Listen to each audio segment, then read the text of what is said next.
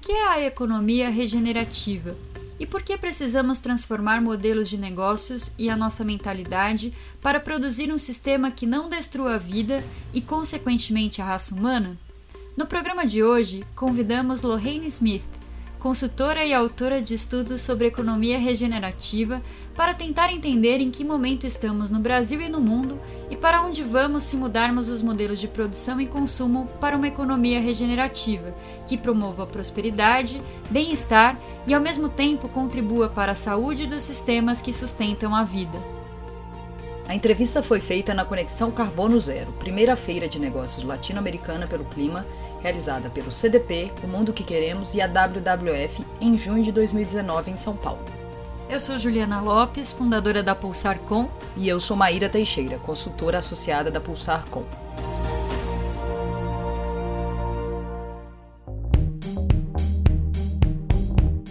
Vamos falar um pouco agora sobre como a humanidade chegou ao ponto que a economia serve somente ao mercado, mas não serve à vida, aos ecossistemas e ao próprio ser humano. A boa notícia, segundo a especialista, é que já temos tudo o que é necessário para corrigir essa rota. Então, sou a Lorraine Smith, sou canadense, consultora, autora, baseada em Montreal. Lorraine, o que é a economia regenerativa e quais as oportunidades para a América Latina? Boa e grande pergunta. Vou tentar explicar, mas vai ser da, da minha opinião, porque eu acho que mesmo a definição é emergente. O que eu estou vendo é que a economia regenerativa vai ser uma economia onde os negócios criam valor por modelos de negócio que faz mais biodiversidade, mais resiliência da sociedade para a população, sem fazer danos, sem diminuir a qualidade da vida, sem diminuir a biodiversidade. Quer dizer, a economia vai funcionar como a natureza, que é regenerativa, que não tem gasto, que não tem despedido. E, é só isso. E isso a gente pode conciliar ao mesmo tempo com é, o bem-estar das pessoas, com qual é o valor também dessa economia do ponto de vista de prosperidade? Esse é um objetivo também esperado nessa economia? É bem um objetivo esperado. E, e eu vou tocar também sobre a, a questão da, da Latinoamérica.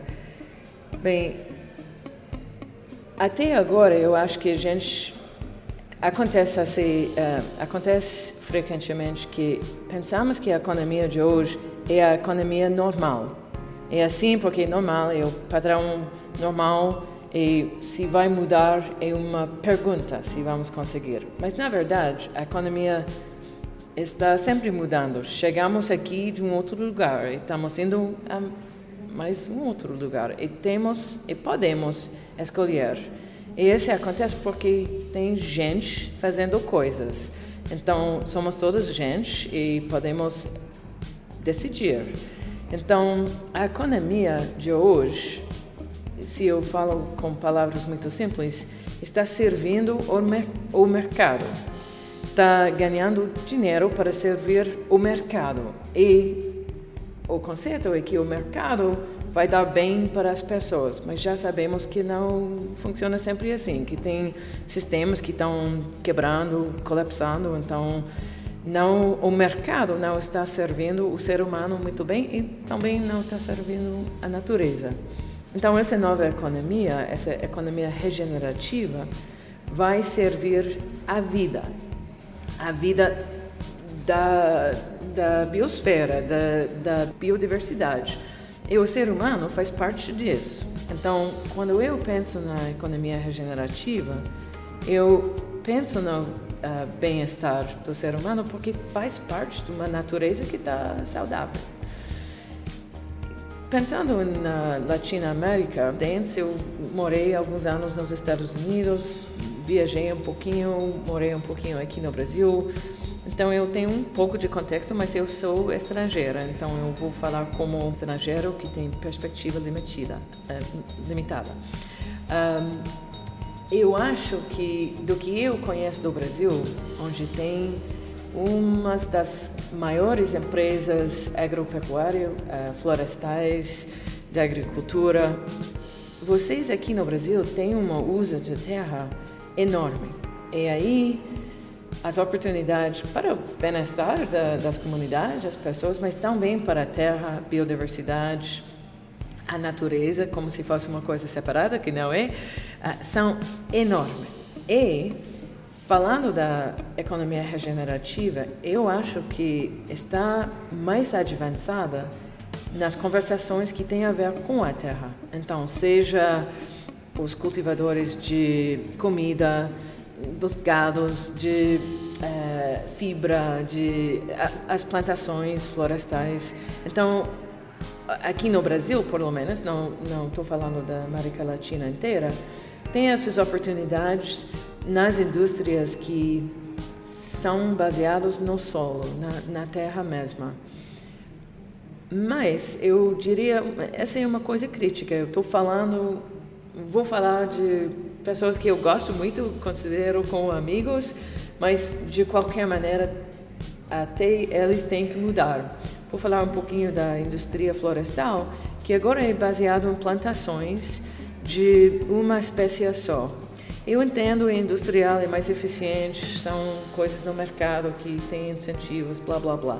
Mas paramos por um minutinho e pensamos o que é uma plantação de, por exemplo, de eucalipto? É um, uma plantação que existe para cultivar celulose, para fazer mais ou menos a metade para fazer papel higiênico. Outros produtos que são para um uso só, pois vai no lixo ou vai no esgoto.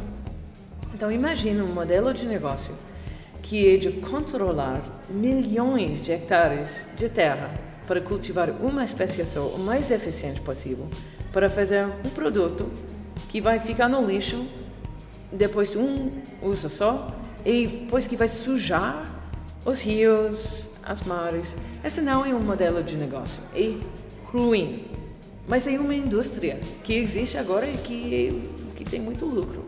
Então, o modelo mental tem que mudar muito para chegar nessa economia regenerativa. Já é, é, muito fácil falar, é divertido falar disso, mas é um grande passo, mas muito grande passo para frente para chegar nesse modelo de negócio. A economia regenerativa ela amplia a capacidade de produção é, de acordo com o que você está explicando com a indústria de celulose, por exemplo, ela amplia o, o uso da terra e ao mesmo tempo ela cuida da terra, é isso? Deve ser. Como seria um modelo interessante para uma pessoa que quer produzir a celulose, que tem uma plantação de eucalipto, mas que possa usar é, num sistema que seja regenerativo que veja é, a, tudo interligado, as pessoas, a terra e a biodiversidade, as plantas. Deve ser. É assim na minha imaginação. Eu, eu posso imaginar que tem gente que diz, ah, poxa, você está falando bobagem, não faz sentido, o mundo não funciona assim. Eu entendo isso, concordo nesse momento que o mundo não funciona assim, mas a natureza funciona assim. Então, o problema não é que as indústrias. Bem, na natureza não tem aterro sanitário. É, exatamente. Na natureza o quê? Na natureza não tem aterro sanitário, não tem resíduo. É, não tem o resíduo. resíduo de um é recurso para outro, matéria-prima para outro. Exatamente. E então, a ideia é que eu sou doida porque eu acho que o modelo de negócio de cultivar uma espécie só para jogar no lixo, no esgoto que vai sujar os rios, que essa é bobagem e que faz sentido ter um tal uh, modelo de negócio, Sinto muito, mas o problema não é na minha imaginação. Está nos modelos de negócio que fazem mal. Agora, eu entendo que tem muitas pessoas que, bem, tem empregados nessas empresas, tem investidores, tem sistemas e infraestrutura que foram construídos com esse sistema de, de anos passados. Então, para mudar, não vai acontecer de repente. Mas pelo menos temos que acreditar que não está completamente como deve ser nesse momento. No Brasil e também em outros países da América Latina, nós temos experiências, por exemplo, de integração lavoura e pecuária ou sistemas agroflorestais. Esses podem ser considerados exemplos dessa economia regenerativa? Se sim, como que a gente pode fazer para dar escala a esse modelo? Eu acho que sim, mesmo. Eu vejo muita oportunidade para o Brasil para mostrar ao resto do mundo que dá certo cultivar coisas assim. Eu acho que a única coisa que está faltando, mais uma vez, é fácil para eu dizer, mas eu acho que é fácil entender também. O que falta é de saber que é possível.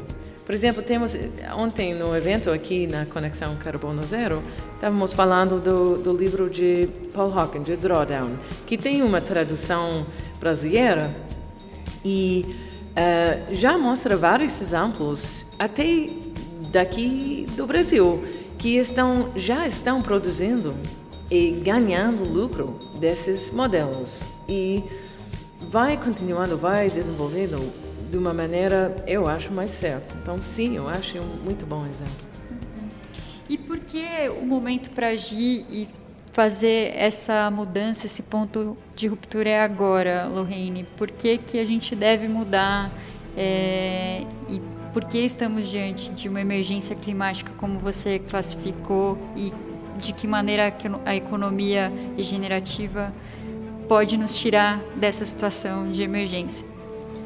Uh, grande questão. É, na verdade, eu não sei exatamente por que chegamos aqui. É um pouco estranho que o ser humano seja tão é, pronto a se destruir. Eu não entendo porquê, na verdade.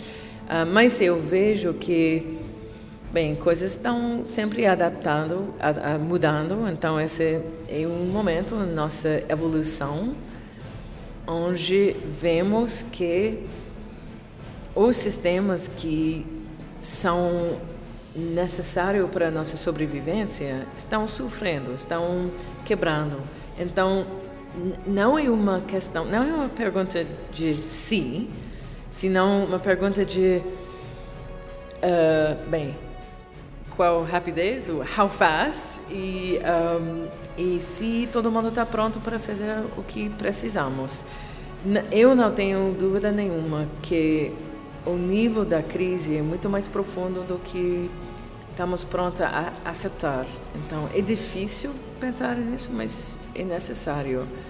Então, uma coisa que me dá muita esperança é de lembrar que já temos tudo o que precisamos, já temos o conhecimento de mais ou menos como funciona a, a Terra, o que, que é a biodiversidade, por que, que é importante.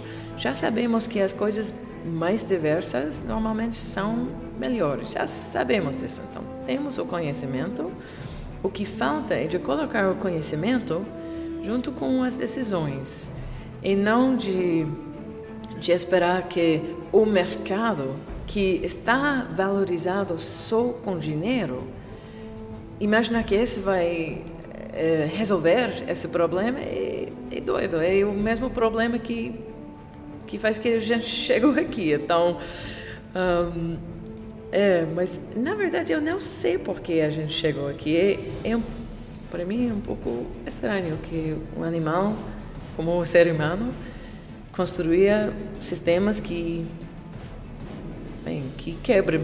Mas talvez isso já faz uma parte da adaptação, da evolução da nossa espécie. Acho que aproveitar que ela está aqui é, para falar um pouco sobre a evolução do termo que a gente usa para ah. se referir, que você chamou de emergência climática, que são quatro fases, eu não vou lembrar as quatro, mas a última mudança climática, aquecimento global, e teve a primeira que eu não lembro. Esse é o efeito estufo. Então, se você puder, é, como é que a linguagem, como a maneira como a gente se expressa e o conhecimento que foi construído de décadas até hoje, né, das últimas décadas, é, como é que a linguagem pode explicar é, esse período que a gente está, que é bem de emergência climática mesmo. É, bem, a questão da linguagem me interessa muito. Vou, vou tocar sobre essas frases de, sobre o clima. Vou contar também uma, uma pequena história. Um, frases para falar de, de, mudança climática, para mim, esse é só o que eu observei. Então, deve ter outros que têm estudos sobre isso. Mas quando eu ouvi falar de, do desafio que estamos falando hoje pela primeira vez foi ao ano 1990, quando eu estava aqui no Brasil como intercambista e aprendi desse desafio do efeito estufo que mais ou menos claro, você entende como funciona um estufo, entende que a Terra está funcionando como um estufo e veja o problema. Alguns anos mais uh, para frente, falamos de global warming, esse aquecimento global, mais ou menos mesma coisa, mas um pouco menos específica. Pois mudou quando eu cheguei nessa profissão de sustentabilidade, esse campo de estratégia, metas e, e inovação cooperativa, quase todo o diálogo foi sobre mudança climática. Quase nunca falamos de aquecimento global. Até se você queria colocar essas palavras no relatório, foram retiradas. Não, não, não podemos dizer isso, tem que ser mudança climática. O departamento de legal não vai deixar essas palavras, que é muito interessante para mim. Mas chegaram, chegamos agora, em 2019, e já temos jornais que, que exigem que a frase seja ou crise de clima ou emergência climática. The Guardian Guardian. E tem vários outros também. Até no Canadá tem vários jornais que estão entendendo é uma crise, é uma emergência. E falar de mudança climática é tão... quer dizer nada, tudo está mudando. Então, dizer mudança climática não diz nada. Então, eu acho muito interessante. Por que é interessante? É porque a linguagem, para mim, é um indicador do modelo mental. Vou dar um exemplo. Hoje, no painel, não sei se você estava na sala, quando a moderadora Ana falou de uma língua indígena onde tem uma palavra para o passado e para o momento de agora, mas não tem palavra para o futuro. E isso mostrou que para eles, é, a gente está interpretando, traduzindo com o nosso próprio modelo mental, então falta contexto, mas fazendo o melhor. Quer dizer que sim, tem um passado, coisas que já tinha passados, e também tem esse momento. Não vale a pena falar do futuro porque diz que não tem responsabilidade nesse momento se é um, um momento que não existe. Então a responsabilidade é agora mesmo. Eu gostei muito disso porque quando eu fiz a minha fala ontem, eu mostrei que o futuro que a gente está falando, essa, oh, temos só falta 10 anos até a crise chegar. Não, a crise é agora. Então eu uh, troquei a palavra futuro para a palavra agora, porque para mim é a mesma palavra nesse sentido. Outra pequena história que eu aprendi de uma amiga que vem da Austrália e que conhece um pouco as culturas indígenas nesse, nesse país, tem outro idioma onde tem uma palavra para uma árvore. Não conhece a árvore em inglês, mas tem um nome em inglês tem um nome indígena. Pois tem um peixe que come a fruta dessa árvore. Então a árvore cresce uh, próxima ao rio, fruta cai no rio, na água, peixe chega, come a fruta. Em inglês, árvore tem um nome, fruta tem outro nome. São duas coisas diferentes, porque a gente fala de árvores como se fosse uma coisa, peixes como se fosse outra. Mas no idioma indígena é a mesma palavra para o peixe, pois para a árvore. Então, de dentro da linguagem é a, o entendimento que tudo está conectado. Esse peixe e essa árvore são a mesma coisa porque tem essa conexão. E está na palavra mesmo. Então, a linguagem é muito importante, a maneira que a gente troca de ideias e entende as coisas. Lorene, quem quiser ouvir mais sobre essas histórias inspiradoras, pode constar o seu blog. Por favor, compartilhe essa dica com a gente para continuar se inspirando e bebendo nessa fonte da nova economia regenerativa. Obrigada, Ju. Ah, bem, eu tenho um sítio web onde eu, de vez em quando, eu coloco alguns artigos, outras ideias. O sítio web é mais ou menos o meu nome, que é Lorene, mas tem um nome que vem para frente. Então, o sítio web é www.b, como Bonnie, então B, Lorraine, L-O-R-R-A-I-N-E, Smith, S-M-I-T-H, ponto com. Então, blorrainesmith.com. E fica à vontade a ver o que, que tem aí ou de ficar em contato. Eu sempre gosto muito de ouvir falar outras histórias e experiências de, de outras pessoas. Ficou com vontade de ouvir mais? Acesse o site www.pulsarcom.com.br e clique no ícone podcast para conferir todos os episódios. O podcast da Pulsarcom é produzido em parceria com a Diorama Produções Audiovisuais. Aproveite para nos seguir nas redes sociais, arroba Pulsar com você e arroba Diorama Filmes. E o LinkedIn, que é o Pulsar Com. Até mais! Até!